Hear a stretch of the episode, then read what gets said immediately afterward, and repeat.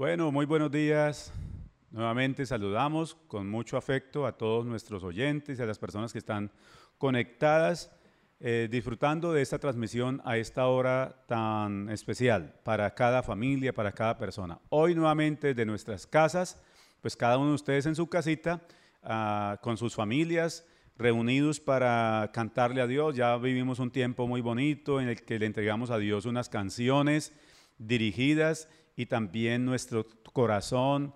Eh, le entregamos a Dios también nuestras ofrendas. Y bueno, las ofrendas no solamente son dinero, sino también nuestra buena actitud, nuestra vida de obediencia a Dios, nuestras alabanzas, nuestro tiempo. Todo ello tiene que ver con algo que agrada a Dios.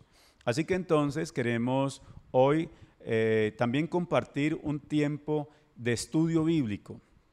Pero antes de ello quiero saludar a todas las personas que nos están escuchando a esta hora. Eh, tenemos una cantidad de personas en la ciudad de Pereira que nos escuchan. Ahí tenemos una sede que está siendo dirigida por Héctor y Mirley. Así que entonces un saludo muy especial para ellos. Y también tenemos nuestra sede en Aipe, en Caguán y, varias sedes acá en la ciudad de Neiva.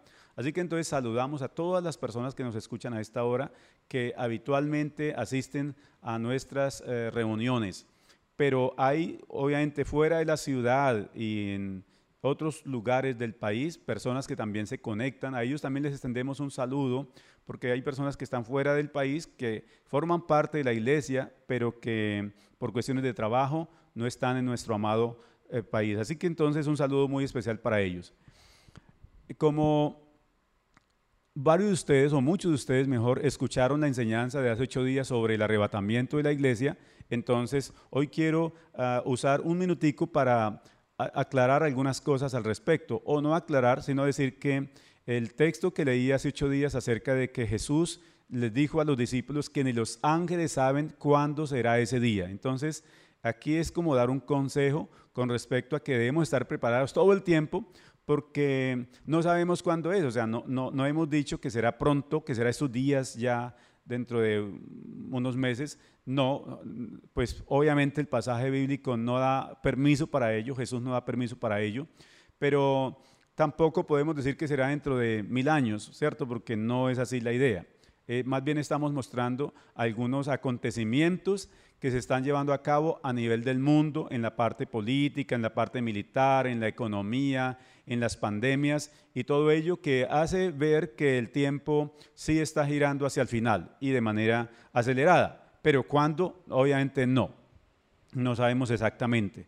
Eh, así que, pero esto, la otra cosa que quiero decir al lado de ello es que las personas que ya recibimos a Jesucristo como nuestro Salvador, y que tenemos una buena relación con Él, no tenemos que estar preocupados, no tenemos que tener miedo, temor, ¿cierto? Asustados por lo del eh, tema del rapto de la iglesia y otros temas que obviamente, así nos asustemos o no nos asustemos, siempre se van a dar, siempre van a ocurrir.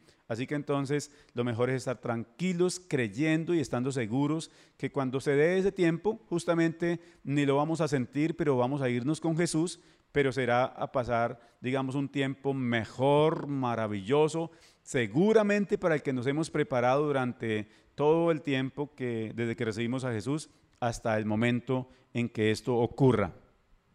Y ahora sí, entonces quiero compartir con ustedes el tema de hoy. El tema de hoy se llama el reloj de Dios. El reloj de Dios. Y durante mucho tiempo hemos escuchado acerca de un cronograma que Dios tiene para desarrollar con la humanidad. Y justamente quiero hablarles entonces de eso. Y especialmente ese cronograma tiene que ver con el pueblo de Israel. Usted dirá, pero ¿por qué el pueblo de Israel, una nación tan pequeñita? ¿Saben cuánto mide Israel, todo su territorio? 22 mil kilómetros es lo que mide Israel, comparado, por ejemplo, con el país eh, que tiene más extensión geográfica, que es Rusia, tiene 17 millones de kilómetros. Entonces, pueden imaginarse ustedes que es tan pequeñito Israel, digamos, para, pero Dios decidió escoger a ese pueblo, ese territorio, y especialmente escogió a un personaje llamado Abraham. Abraham, digamos, le mostró su gloria y ha mostrado su gloria a lo largo de la historia del pueblo de Israel. Imaginen que han intentado acabarlos por todas partes, los han perseguido. Yo les decía hace ocho días que en el tiempo de la Segunda Guerra Mundial alrededor de seis millones de judíos fueron exterminados por los ejércitos de Hitler.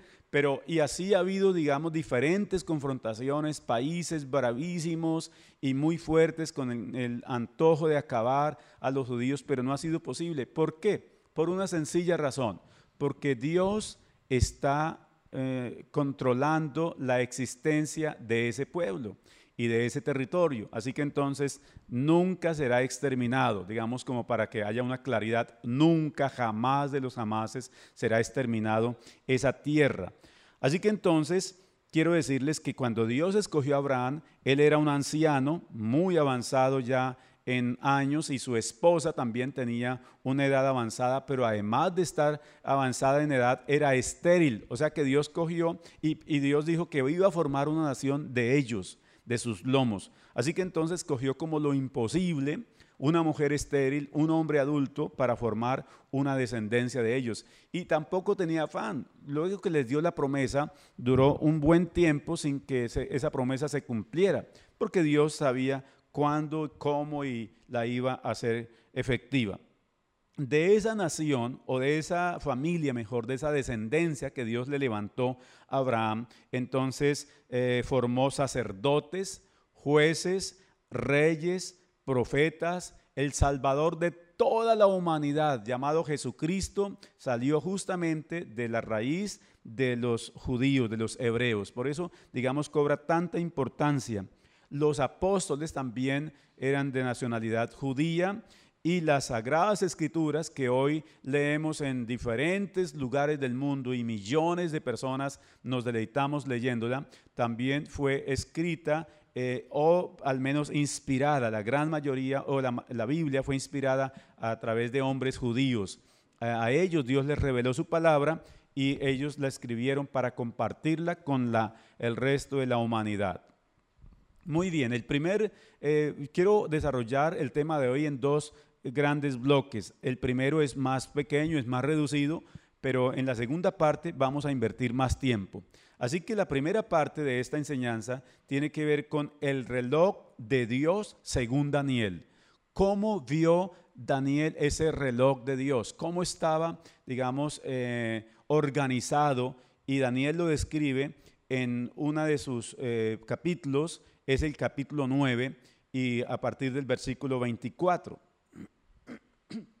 Daniel recibe esta profecía estando bajo el imperio persa. Hay que recordar que el imperio persa no fue el que llevó deportado a Israel hacia Babilonia, pues fue el imperio de Babilonia.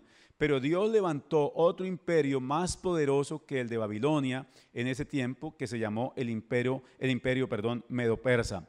Este imperio entonces tomó todo lo que tenía Babilonia y entre ellos a los judíos.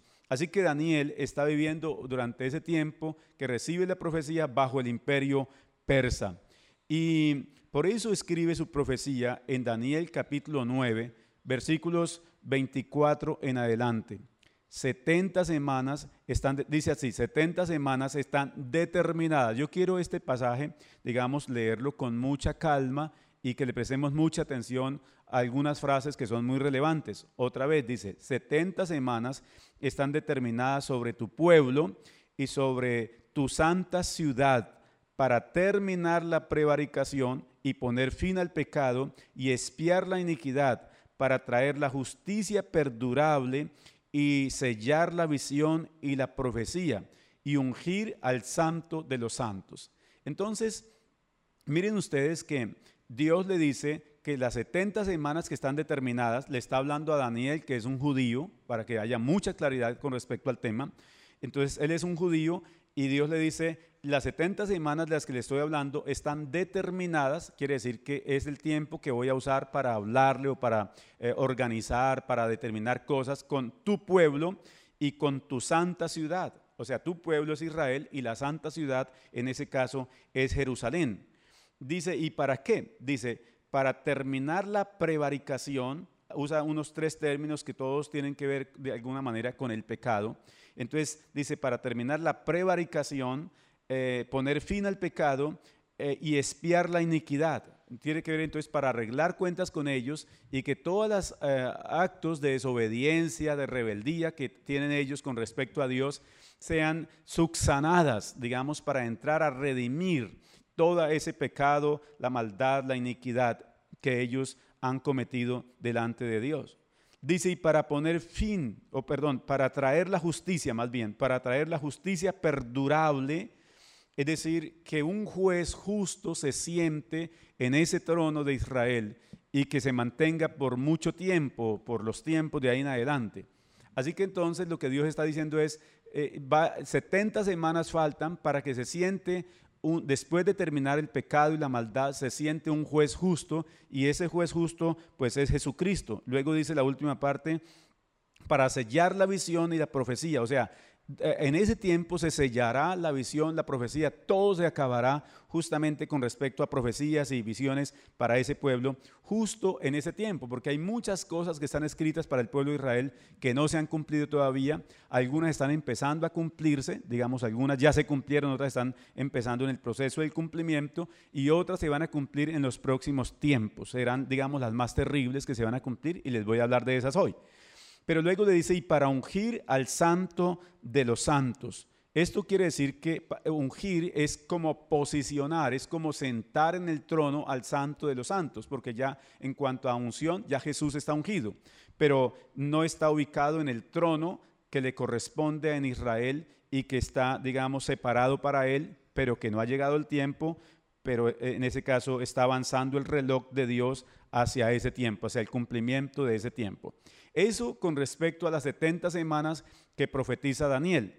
Pero tal vez a algunas personas les pasa como me pasó durante mucho tiempo, que no entendía, digamos, el sentido de las 70 semanas. Yo decía, pero ¿por qué habla de 70 semanas? ¿Qué significan esas 70 semanas y desde cuándo, desde, dónde inician y cuándo terminan? Bueno, es lo que les voy a explicar justamente a continuación. Entonces, eh, por un lado, esta profecía se, está dirigida exclusivamente al pueblo de Israel, ¿cierto? Lo de las 70 semanas. El tiempo, digamos 70 por 7, entonces, eh, porque son 70 semanas de 7 días cada semana. Pero esas semanas de 7 días, cada día representa realmente es un año. Así que son 70 semanas de 7 días o de 7 años, que da 490 días o años, en ese caso eh, preciso, es 490 años. Estas 70 semanas se divide también en dos bloques, uno más grande que el otro. El primer bloque es de 69 semanas. 69 semanas y lo que pasaría en esas 69 semanas fue justamente, se contaría a partir, y tengan bien en cuenta esto, a partir de cuando se dio la orden en Persia para reconstruir el templo y el muro de Jerusalén, que esta orden la recibieron primero en ese caso Esdras y luego Nehemías y fueron los encargados también de reconstruir el templo y la santa ciudad, o pues los muros de la ciudad. Así que entonces eh, se cumplieron las primeras 69 semanas. Pero Dios pausó su cronómetro para eh, tratar, digamos, con otro pueblo y con otro y otro tema durante el tiempo que eh, iniciaría a continuación. Entonces Dios paró el cronómetro para con Israel digamos, todo el tratamiento que Dios venía haciendo con Israel se paró justamente en ese momento de las 69 mm, semanas. Y Dios abrió entonces un proceso o un periodo que se llama el periodo de la gracia. El periodo de la gracia, que Pablo hace mucha referencia en sus escritos, el apóstol Pablo, al tiempo de la gracia. Jesús vino a ocupar el tiempo de la gracia. El tiempo de la gracia entonces es el tiempo de la iglesia. Y ese tiempo de la iglesia tiene que ver también con una palabra profética que Dios le dio a Abraham en el capítulo 12 del Génesis y le dice que es en el versículo número 3, la parte B, le dice, en ti serán benditas todas las familias de la tierra. O sea que cuando se abre este abanico de oportunidades para las naciones a través de la gracia y que fue y es el tiempo de la iglesia, justamente lo que Dios está haciendo es cumpliendo su palabra que años antes o muchos años antes le dio a Abraham, de, de bendecir a través de él las familias de la tierra. Llevamos cerca de dos mil años entonces en toda esta travesía maravillosa y difícil en muchos casos y en algunos países mucho más difícil que en otros de la predicación del Evangelio de Jesucristo. No se está predicando en ese caso el Evangelio de hombres, sino el Evangelio de Jesucristo. Pero en algunos países le ha costado la vida a muchos hermanos, a muchas personas. Han tenido que morir, digamos, porque hay mucha persecución en algunos lugares eh, para los predicadores y para la iglesia cristiana. En algunos lugares, por ejemplo, destruyen los templos, queman los templos, queman las casas de los cristianos, a veces con los cristianos dentro de ellas. Bueno, y en fin, afortunadamente y gloria a Dios que en Colombia hay libertad para predicar el Evangelio. Pero llevamos entonces cerca de dos mil años en este proceso desde que se abrió este abanico de oportunidades. Y el propósito es que todas las familias de la tierra conozcan a Jesucristo. Ahora, todas las familias de la tierra vamos a conocer y estamos conociendo a Jesucristo a través del Evangelio, pero no todas lo van a recibir porque las grandes mayorías, digamos, están enfocadas en otras cosas, como decía hace ocho días, y enredados en religiones y cosas que no necesariamente son el Evangelio de Jesucristo, y entonces, por, por obvias razones, no van a recibir a Jesús ni ahora ni lo harán después. No lo recibieron muchos, no lo recibieron y muchos no lo están recibiendo ni lo recibirán aunque vean, digamos, el cumplimiento de las profecías. Ahora quiero hablarles un poco de la semana 70 que profetizó Daniel y, esta parte la estamos, digamos, desarrollando rápidamente para eh, iniciar la parte 2 de la predicación. Dice que la semana 70 de la que habla Samuel está, es, es la continuación de la profecía que dio y que frenó o que se detuvo, en ese caso, para iniciar el tiempo de la iglesia.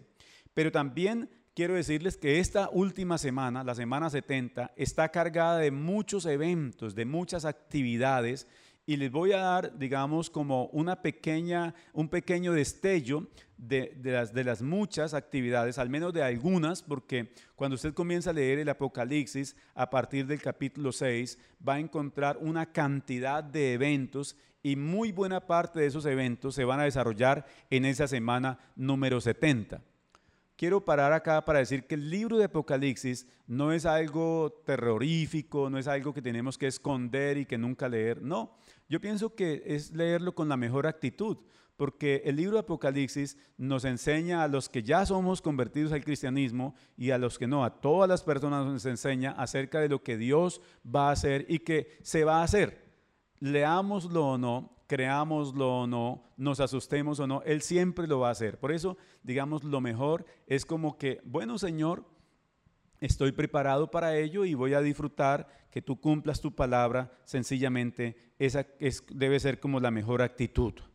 Así que entonces, ahora quiero comentarles acerca de, de, ah, de cómo el reloj de Dios según la óptica de Jesús, según lo presenta Jesús. Es el segundo bloque del que les estoy eh, hablando hoy. Y hay un pasaje de Mateo capítulo 21 o capítulo 24, versículo 21 y 22, que dice de la siguiente manera. Porque habrá entonces gran tribulación, cual no ha habido desde el principio del mundo y hasta ahora, ni la habrá y si aquellos días no fueran acortados, nadie sería salvo, mas por causa de los escogidos, esos días serán acortados. Jesús está hablando de una gran tribulación, o sea, cuando Cristo venga, ahora sí les voy a hablar un poquitico de la segunda venida de Jesús, o sea que Jesucristo hará su segunda venida a la tierra. Después de la gran tribulación, o sea, al cierre de la gran tribulación, vendrá Jesucristo. Por eso él dice, mm, inmediatamente después de la tribulación, de aquellos días. Dice, porque habrá gran tribulación, cual no ha habido desde el comienzo del mundo y hasta el final. Solamente este es el tiempo de una tribulación que se llama la gran tribulación. Porque las tribulaciones, ¿cuál es la diferencia? Las tribulaciones que se han dado en el mundo durante todas las épocas, la ventaja es que el Espíritu Santo ha estado ahí. Digamos, después del día de Pentecostés hasta nuestros días y hasta el día de arrebatamiento de la iglesia, el Espíritu Santo estará siempre ahí. Entonces nosotros podemos llegar a Dios, pedirle que nos consuele, que nos fortalezca, que nos sane, que nos ayude y Él estará ahí. Pero la gran tribulación es porque el Espíritu Santo ya no estará. Entonces ahí es porque se complican mucho las cosas, aunque haya creyentes o cristianos que no estaban bien con Dios, que se quedan en el arrebatamiento de la iglesia. Gracias. Eh, de, todas maneras, eh, ya no estará el Espíritu Santo. O sea, el Espíritu Santo se va con el grueso de la iglesia, que es la gente que está esperando la venida del novio, como las diez vírgenes que estaban con sus lámparas llenas de aceite. Esto es comunión o relación con Dios.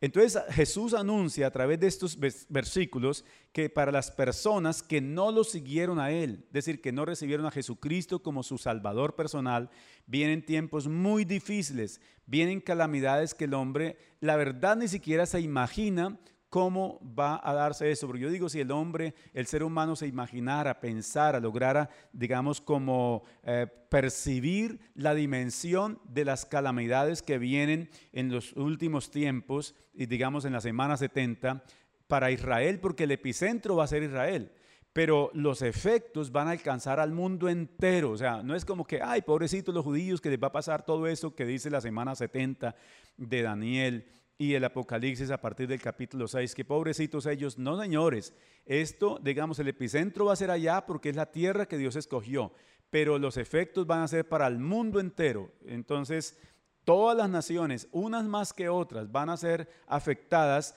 de manera muy terrible por los acontecimientos que se darán. Miren ustedes que lo que voy a leerles en segunda de Tesalonicenses, capítulo 2, versículos 10 al 12 dice, y con gran engaño de impiedad para los que se pierden, dice, por cuanto no recibieron el amor de la verdad para ser salvos, por tanto Dios les envía un poder engañoso para que crean la mentira, a fin de que sean condenados todos los que no creyeron a la verdad, sino que se complacieron en la injusticia. Eso es lo que dice el apóstol Pablo con respecto a lo que pasará en la semana 70. Eh, dice que Dios va a entregar a todos los que no creyeron en Jesús, los va a entregar para que crean a un poder mentiroso. Dice que eh, para que eh, todos los que se pierden, dice para que todos los que se pierden por cuanto no recibieron el amor de la verdad para ser salvos. O sea, porque no recibieron la manifestación del amor que dice Juan 3:16, porque de tal manera amó Dios al mundo que envió a su Hijo para que todo aquel que en él cree no se pierda, mas tenga vida eterna. A esto está haciendo referencia el apóstol Pablo. El amor de Dios que ha sido despreciado por muchos millones de personas Ahora Dios va a pasar una cuenta de cobro a todas estas personas, pues lamentablemente, pero esa es la gran verdad que dice el texto. Y yo no estoy, digamos, aquí tratando de decirle, señalando personas como tal, pero sí estoy hablando de la raza humana en general, digamos, eh, miles de millones pasarán por estas calamidades. Y el apóstol Pablo dice, por esto Dios les envía un poder engañoso. O sea, el anticristo que se va a manifestar en el capítulo 6 de Apocalipsis va a tener un gran poder, y ese, pero ese poder va a ser engañoso para que la gente le crea y se adhieran a él. Y por esa razón, Jesucristo dice que esos días van a ser acortados, lo dice en Mateo, digamos, capítulo 24, versículo 22. Dice, y por causa de los escogidos, esos días tan terribles tienen que ser acortados. De otra manera, ninguno sería, salvo. Pero quiero recordarles que la iglesia, los redimidos de Jesús, ya estaremos por ese tiempo entonces en el cielo. Ya hemos sido raptados y esos eh, escogidos de los cuales está hablando el capítulo de, de, Mateo, capítulo 24 y versículo 22, está haciendo referencia entonces a los judíos, al pueblo judío, que son los que están afrontando, digamos, y que son el pueblo escogido de Dios. Eh, algunos eventos que se darán en la semana 70. Y voy a invitarlos para que me acompañen en el libro de Apocalipsis. Así que los que están ahí en sus casitas, por favor, abran sus Biblias en el libro de Apocalipsis capítulo 6. En el capítulo número 6, a partir del versículo 1, vamos a encontrar eh, una cantidad de eventos que se darán durante la semana 70. Dice así, verso número uno, vi cuando el Cordero abrió uno de los sellos y oí a uno de los cuatro seres vivientes decir, como con voz de trueno, ven y mira. y miré y aquí un caballo blanco y al que lo montaba tenía un arco y le fue dado una corona y salió venciendo y para vencer. Ahora, este pasaje dice, eh, eh, y vi cuando el cordero, dice el versículo número uno, abrió uno de los sellos. Hay dos referencias aquí que quiero explicar. Una es que dice, vi el cordero abriendo sellos. Entonces el cordero está haciendo referencia al cordero de Dios que quita el pecado del mundo. Eh, no es un ovejito como tal, sino es el cordero de Dios que quita el pecado del mundo y se llama Jesucristo, el Hijo de Dios. Y luego los sellos está haciendo referencia al eh, rollo que está sellado en el capítulo número 5 de Apocalipsis, que Juan vio un rollo sellado con siete sellos y nadie lo podía abrir, ni en la tierra, ni en el cielo, ni debajo de la tierra se encontró una persona digna para abrir los sellos. Pero entonces uno de los ancianos dijo, tranquilo, no llore porque Jesucristo, el Cordero de Dios, ha sido hallado eh, o es digno de abrir sus sellos. Entonces Él va a comenzar a abrir los sellos. Acá habla de los ancianos y de los seres vivientes los ancianos y los seres vivientes, entonces los cuatro seres vivientes hace referencia a los cuatro evangelios, digamos que son representantes de los cuatro evangelios, Mateo, Marcos, Lucas, Juan. Y los 24 ancianos, entonces son los representantes de las doce tribus de Israel y los doce apóstoles, para que quede también claridad al respecto, porque seguramente usted va a leer Apocalipsis y no va a entender, bueno, ¿quiénes son esos ancianos o quiénes son esos seres vivientes que están hablando cada rato acá eh, y los ángeles? Los ángeles sí ya sabemos en ese caso quiénes son. Entonces, este personaje que aparece en el capítulo número 6 eh, de Apocalipsis y aparece en el versículo 1 montado en un caballo blanco. Ese caballo blanco, en cuanto al color, es semejante al caballo que aparece en el capítulo 19. Pero el, el jinete que aparece en este caballo blanco es un impostor es un imitador, un suplantador llamado el anticristo. Y viene justamente en un caballo blanco para imitar a Jesús, pero no se puede parecer a Jesús, porque a él le fue dada una corona. Jesús, a Jesús nadie le dio una corona, o sea, a él, a él le pertenece la corona y no por un tiempo poco de tres años y medio, sino por todo el tiempo.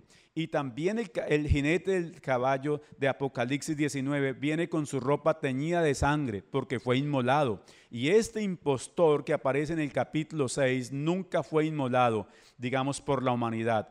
Va a ser sacrificado, va a ser, digamos, ah, eh, le van a cobrar cuentas, pero al final de la jornada, pero no por la humanidad, sino por la perversidad que hace, por el daño que hace. Entonces, eh, esta, esta situación que se da durante esos siete años, pues será bien importante.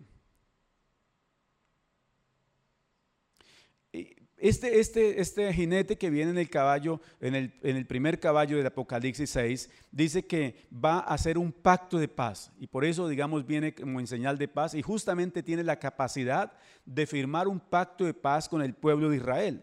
Y, justamente necesita que esa paz se dé en Israel porque va a ser el lugar de los acontecimientos, el epicentro de todas las eh, actividades que se van a llevar a cabo durante la semana 70. Así que Israel no ha tenido paz ni un solo día desde el 48 que fue instaurada o instalada como nación, reconocida por eh, el mundo como nación. Entonces, desde ahí en adelante, todos los días Israel tiene que estar defendiéndose pendiente porque sus vecinos quieren atacarlo, hacerle daño. Todo el tiempo han estado intentando hacerle daño. Así que todos los días va a encontrar soldados en las esquinas de Israel, se hacen turnos y turnos para poder cuidar las ciudades de Israel. Y han tenido que hacer un escudo antimisiles para fabricar un escudo antimisiles para defenderse justamente de sus vecinos, los palestinos. Irán también está cada rato pelándole los dientes con ganas de hacerle daño y la gran mayoría de sus vecinos están interesados en hacerle daño. Pero al cabo de estos dos mil años, los judíos siempre, siempre, desde que cesó el sacrificio en el año 70 después de Jesús, que los romanos destruyeron el templo, eh, y, fue el cumplimiento de una profecía de Cristo que dijo, no quedará piedra sobre piedra que no sea removida, y se cumplió en el año 70 por los romanos. Así que entonces desde ese tiempo se paró el sacrificio en el templo y los judíos han deseado construir el templo, pero no, es, no ha sido posible. Ese templo no será como los templos que se construyen las diferentes iglesias en el mundo, sino que eh, se va a construir en un lugar específico que en el momento está ocupado. Es en el monte Moriah, donde le fue ordenado a Abraham sacrificar a Isaac y también en este momento ese lugar está ocupado con la mezquita de los musulmanes llamada la mezquita de Omar. Así que entonces tiene que ser desalojado ese, ese templo de ahí para que sea construido el templo de Israel. Pero este líder mundial le va a dar permiso a Israel que construya su templo y que restauren el sacrificio. Así que entonces Israel estará feliz, contento, dichoso con ese líder porque lo van a ver como el, el Mesías que va a salvar al mundo. Ese líder además también tendrá una muy buena aceptación mundial y eso pues les va a dar seguramente muchas pautas a ustedes para ir reconociendo acerca de dónde saldrá este líder. Pues la Biblia dice que de la tierra, que es de las multitudes de, gente, digamos, eh, eh, al hablar del mar está hablando de las turbulencias y de, en ese caso, las naciones del mundo. Pero ese líder entonces les digo que tendrá una eh, empatía mundial, los países del mundo van a tener una muy buena relación con ellos o con este líder. Así que entonces tendrá la forma de hacer la paz con Israel, firmarla por ese tiempo. Y eh, bueno, quiero, entonces decirles que esa, digamos, es como parte de la función del jinete del caballo blanco, hará que Israel se desarme, que estén tranquilos y firmará un pacto que durará, lo firmará por siete años, que es la, la semana 70, pero lo terminará a la mitad. Entonces, los primeros siete años, eh, los primeros tres años y medio son como una luna de miel, digamos, pero luego eh, sacará las garras que tiene, eh, porque no las podrá mantener guardadas todo el tiempo. Satanás no va a mantener sus garras guardadas todo el tiempo, porque este, este líder va a recibir el poder del dragón que representa a Satanás, o que es Satanás mismo. Es decir, que a los tres años y medio las cosas comienzan a complicarse. Por eso vamos a encontrar un segundo jinete. El segundo jinete lo muestra el, el versículo 4 de Apocalipsis 6. Dice, y salió otro caballo bermejo, esto es rojo. Entonces eh, vamos a hablar del jinete del caballo rojo. Y dice, y, ese jinete del caballo rojo tenía la orden de matar y le fue dado el poder de quitar la paz sobre la tierra y que se matasen unos a otros y le fue dado una gran espada. El primero no tiene arco, el segundo trae una gran espada y viene montado en un caballo rojo que tipifica la sangre. Así que entonces, a partir de ese mismo momento, las guerras van a venir de manera impresionante sobre la tierra otra vez. Y obviamente el mundo está preparado para eso. La gran mayoría de países han acumulado armas, tienen grandes arsenales de armas. Algunos han logrado tener muchas armas de destrucción masiva. En ese caso hay potencias del mundo como Rusia, Estados Unidos, China, Irán y otros que tienen armas de destrucción masiva. Y, pero otros países, digamos en, mayor, en menores proporciones, tienen también su armamento y se la han pasado durante mucho tiempo amenazando a los vecinos con misiles, con tanques, con aviones, con soldados y con una cantidad de arsenal que tienen para la guerra. Entonces comienzan y amenazan por aquí, amenazan por allí.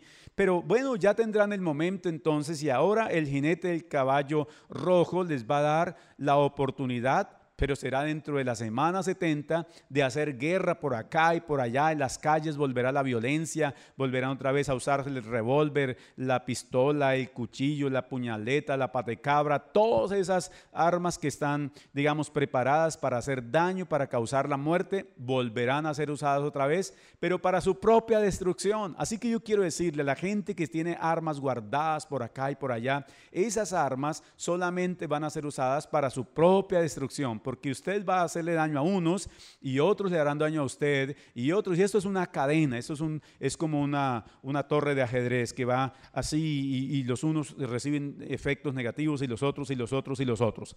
Así que entonces, eso es lo que dice con respecto al caballo, al caballo rojo.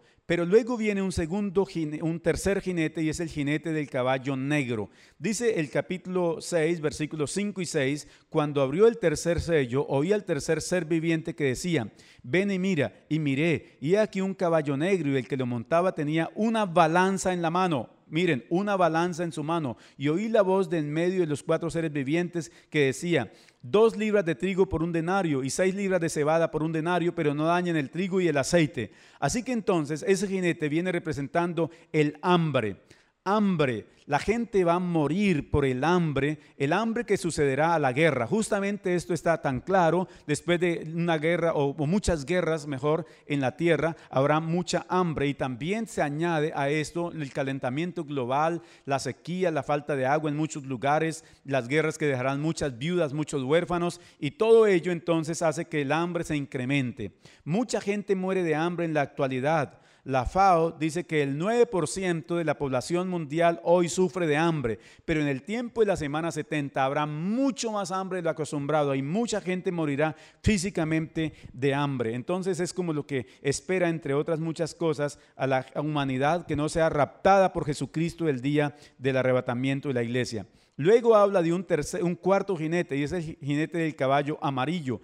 El capítulo 7, perdón, capítulo 6, versículos 7 y 8 dice así, cuando abrió el cuarto sello, oí la voz del cuarto ser viviente que decía, ven y mira.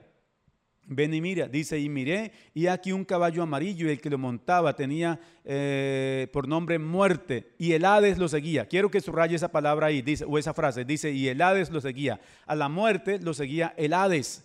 Dice, y le fue dado poder en ese caso potestad, sobre la, cuarta parte es el 25% de la tierra, digamos es el 25% de la humanidad, de 7 mil, alrededor de 7 mil millones de habitantes, digamos el 25% será afectado con este cuarto jinete y pues porque dice que viene sobre, de, en él, o él representa en ese caso la muerte. Y esa muerte se dará a través de lo siguiente. Dice que se dará a través de las guerras, a través de las hambres, a través de las pestes y las enfermedades contagiosas, los virus como el coronavirus y otros. Algunos dicen que se está preparando un coronavirus para dentro de 10 años esas son algunas hipótesis que estará, digamos, em, mucho más manipulado que el que actualmente fue soltado sobre la humanidad y que será soltado simultáneamente sobre las naciones de la tierra.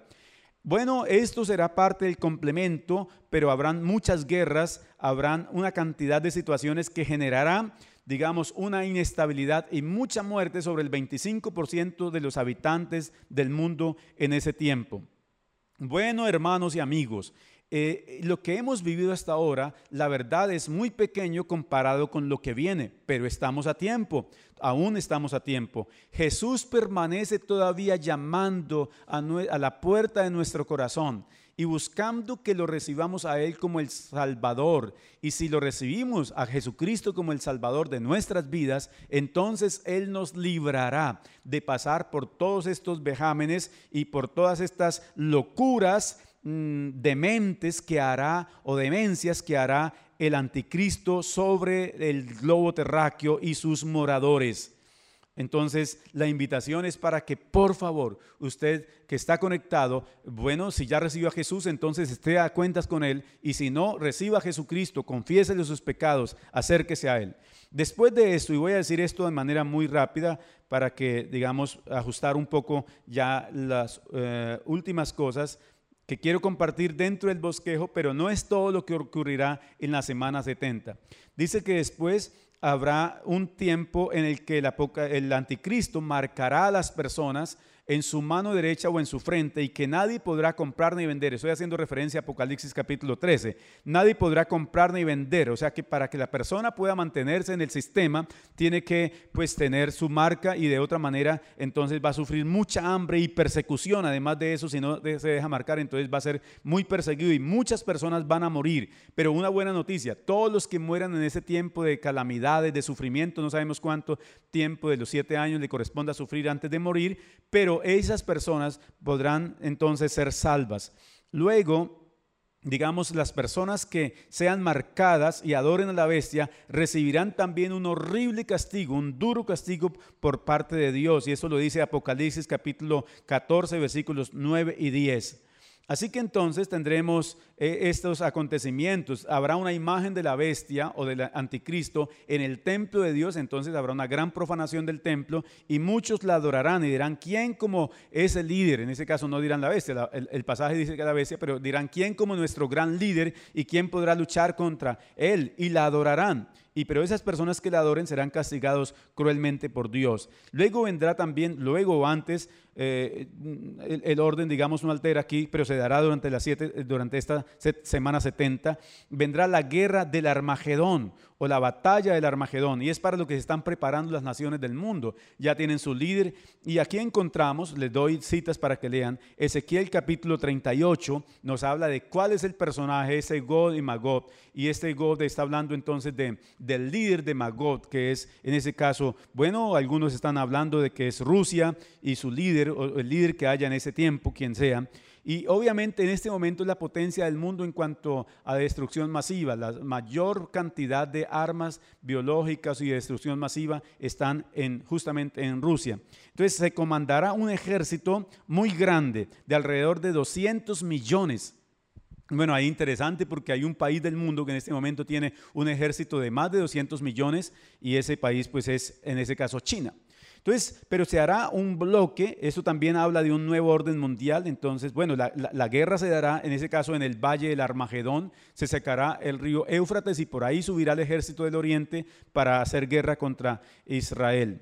Pero esa, habrá una sorpresa porque ellos no saben que Jesús los está esperando para eh, después de cierto momento entrar en la confrontación y destruirles, les enviará granizo, les enviará tempestad y habrá un terremoto impresionante que no ha habido nunca sobre la tierra y entonces eh, todo eso formará parte de los eh, arsenal que va a usar el Señor para destruir a estos personajes que aparecerán. Les dije que Ezequiel capítulo 38 nos habla de esta guerra. Apocalipsis capítulo 6, versículos 12 al 21 y Apocalipsis 19, 18 al 21 también están haciendo referencia a esta confrontación llamada el Armagedón.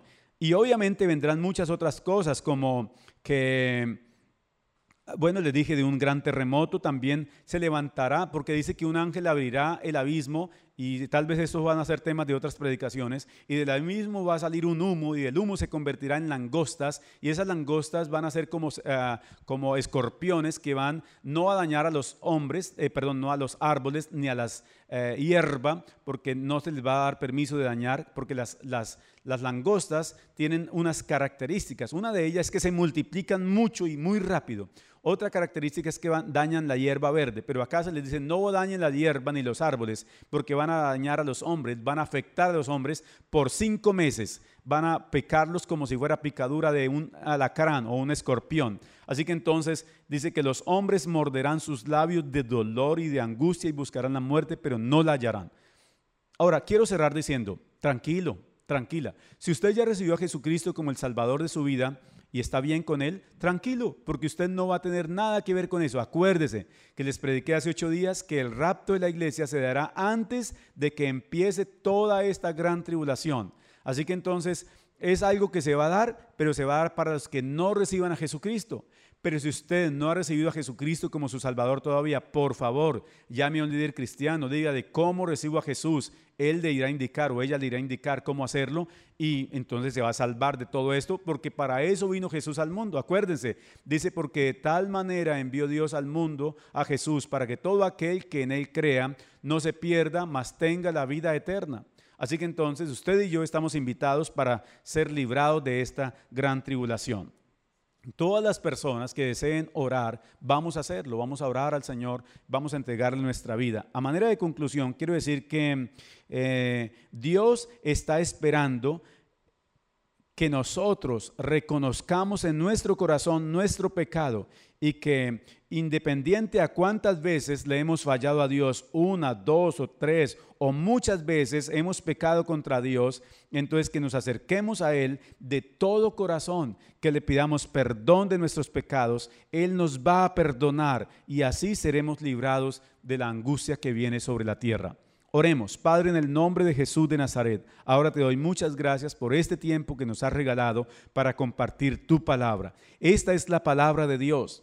Ahora mismo Estoy, Señor, dándote gracias por todas las personas que logran escucharla y que la van a colocar en práctica. Bueno, por un lado, eh, para estar preparados delante de Dios, pero por otro lado, para compartir con las personas que no han recibido a Jesús todavía. Por favor, yo quiero invitarlo para que ore por su familia. Su familia que no es cristiana, usted ama mucho a su papá, a su mamá y a lo mejor ellos todavía no son cristianos. Usted ama mucho a su hermano, tal vez usted ama mucho a su esposo, a su esposa y todavía él o ella no es convertido al cristianismo, porque bueno, él cree que no es necesario, que no tiene pecados o por alguna razón que Jesucristo realmente no vino. Yo quiero que oremos ahora por ellos. Padre, en el nombre de Jesús de Nazaret, ahora mismo oramos por nuestra familia, porque si ellos no se arrepienten, no buscan a Jesucristo, la Biblia dice, no, no es la iglesia evangélica, sino la Biblia dice que ellos no serán raptados y que entonces pasarán por esta gran tribulación. Tal vez algunos de ellos van a recordar cuando estén en estas grandes calamidades que su familiar le predicó de Jesús y que Jesús es verdad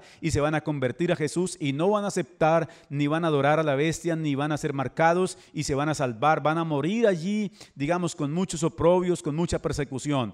Pero ojalá que no tengan que pasar por eso. Oro, Señor, para que cada persona que escucha y que ve, Señor, esta transmisión pueda convertirse a Jesús, recibirlo como su Salvador personal, ir a una iglesia, buscar a un líder cristiano y ser formado en la parte del discipulado, en mis primeros pasos, bueno, en, en, las primeras eh, eh, textos bíblicos, cómo orar, cómo leer, cómo acercarse a Dios.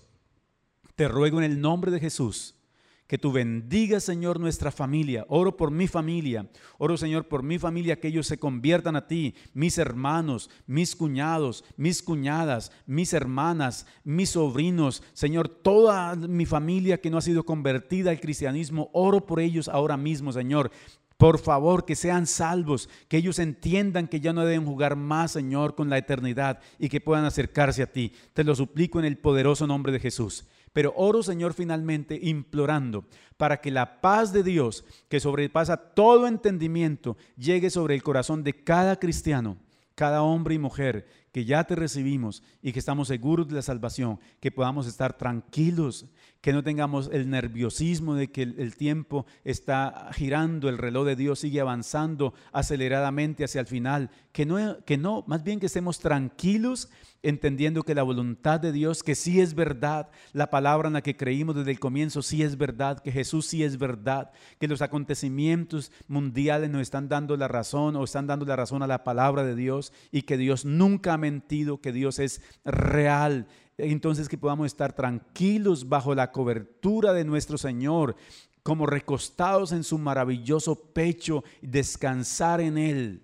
Señor, trae tu paz sobre la iglesia en el nombre eterno de Jesús. Y finalmente, Señor, yo hoy te suplico que tú bendigas a Colombia Bendice a Colombia en el nombre de Jesús. Bendice los gobiernos. Bendice las entidades encargadas de cuidar la sociedad colombiana por favor, que haya una sabiduría y transparencia, Señor, en los cuidados y en el manejo de los recursos. Oro, Señor, para que haya temor en los gobernantes de nuestro país y que ellos por nada del mundo, Señor, se corrompan. Y los que ya están corruptos, Señor, que se arrepientan de su pecado y que vuelvan a Dios y que traten a la sociedad colombiana como Dios quiere. En el nombre eterno y glorioso de Jesucristo de Nazaret. Te doy muchas gracias, Jesús. Muchas gracias. Muchas gracias. Ahora quiero orar por los que están enfermos. Si usted tiene a alguien que está enfermo, independiente si es coronavirus o cualquier enfermedad, en el nombre de Jesús, oro Señor para que el poder de Jesús, para que por las llagas de Jesús los enfermos ahora sean sanos en el nombre poderoso de Jesucristo.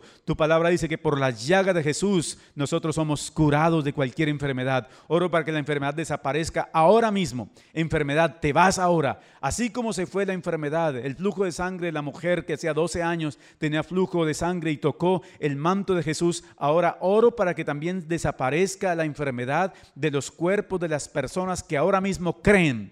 Esto es un acto de fe. Para la gente que cree, oro para que sean sanos ahora, en el nombre eterno de Jesús de Nazaret. Amén y amén. Qué privilegio haber estado nuevamente en sus hogares con esta palabra de Dios. Espero ser de bendición a través de ella. Y un abrazo para todos. Espero que la pasen bien, que esta semana que comienza podamos disfrutar muchísimo, pero no se vaya todavía, porque viene ahora una fiesta deliciosa para los pequeños aliancistas. Así que entonces disfruten a niños y los padres que están acompañando ahí a sus niños, por favor, disfrútenla con la pastora Heidi. Un saludo para ella y para su equipo. Dios les bendiga a todos. Chao.